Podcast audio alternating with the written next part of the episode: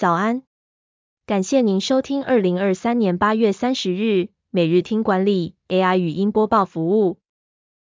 每天早上七点，用五分钟带您快速了解最受欢迎的商业新闻和职场话题。欢迎您至 Apple Podcast 或 Spotify 搜寻每日听管理，并订阅节目，还能一次浏览过往集数。另外，只要在经理人官方 LINE 聊天室输入“听书”两个字，就能解锁限量的隐藏优惠。首则文章是：红海威州场变文资管。外媒报道，一点三万职缺成泡影，LCD 工厂轮出租宴会场地。红海在威斯康星州建造的 LCD 面板工厂计划遭遇困境。该工厂预计创造一点三万个工作机会，但目前只有零星的厂房和一个球体建筑备用作宴会场地。地方政府为了这个工厂付出了大量成本，包括高价购买土地、基础设施建设等，但没有实现预期的就业机会。红海表示，他们目前在威斯康星州生产伺服器和太阳能板所需的电子设备，并计划在该地生产电动车电池。然而，该工厂的未来仍然不确定，因为红海将需要支付高额的财产税。尽管如此，一些当地居民对工厂的前景持乐观态度，并希望其他科技公司能进驻威斯康星州。微软已经以五千万美元收购了的一部分土地，计划建设一个新的资料中心。第二则要带您关注，台积电、三星等全球十大半导体厂获利腰斩。创七年来新低，半导体产业怎么了？全球十大半导体厂商上季获利大幅下滑，纯益腰斩，创七年新低。其中台积电、三星电子、辉达等六家企业获利陷入萎缩，主要受智慧手机和 PC 需求不振影响。辉达是少数获利增加的公司，但若不计算辉达，全球九大半导体厂商的获利萎缩幅度将达到百分之六十九。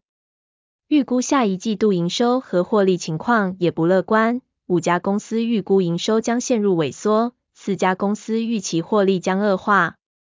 根据调查，智慧手机和 PC 需求疲弱，导致记忆体需求减少，全球半导体销售额预估将下修至年减百分之十点三，是四年来最大降幅。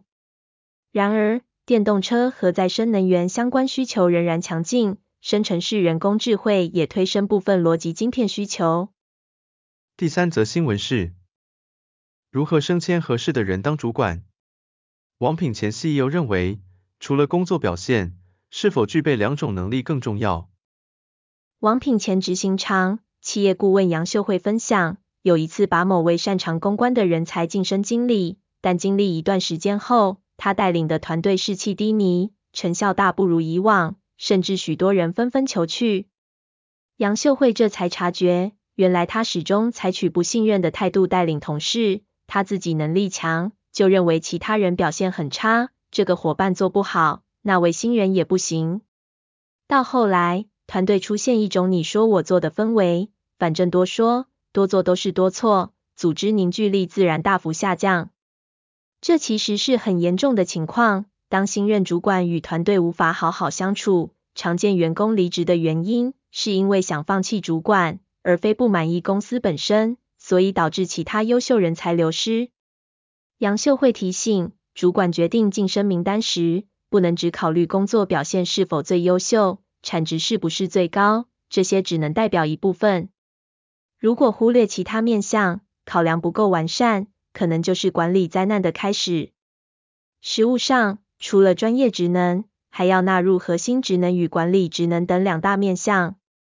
核心职能指的是每间企业自己的组织文化与价值观，这通常会与企业的经营目标、使命及理念有关。例如，某公司非常重视顾客满意度，核心职能就会偏向同理心与顾客视角，因此就要选择诚信、有同理心、符合公司价值观的人才当管理者。管理职能是指透过沟通、排程、控管与引导众人的能力，也就是领导与管理团队，发挥一加一大于二的效果。所以选择管理职时，更要观察人才的管理职能，以及这个人是否有影响他人的潜力，千万别急于选择绩效表现最好的人。最后带您关注，台湾大哥大并购台湾之星为什么卡关？自家人某某成阻碍，林志成坦言好受伤。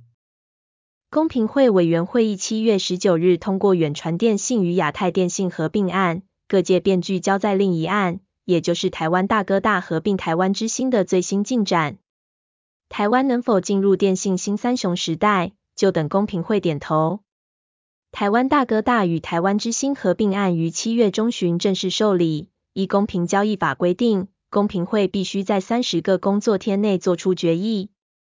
不过，公平会却表示台台并有疑虑，与远亚并也有差异之处，还需要更多实证与资料审理。公平会决议，合并台湾之星案延长审议时间至十一月七日，并以书面通知申报事业。对此，台湾大哥大二十八日回应，将持续积极配合审议，也表示相信公平会能维护两百八十万用户、两千位员工及所有股东与利害关系人的权益，提高效率并加速审议。感谢您收听，我们将持续改善 AI 的语音播报服务，也推荐您订阅经理人电子报，我们会将每日 AI 播报的文章寄送到您的信箱。再次感谢您，祝您有个美好的一天。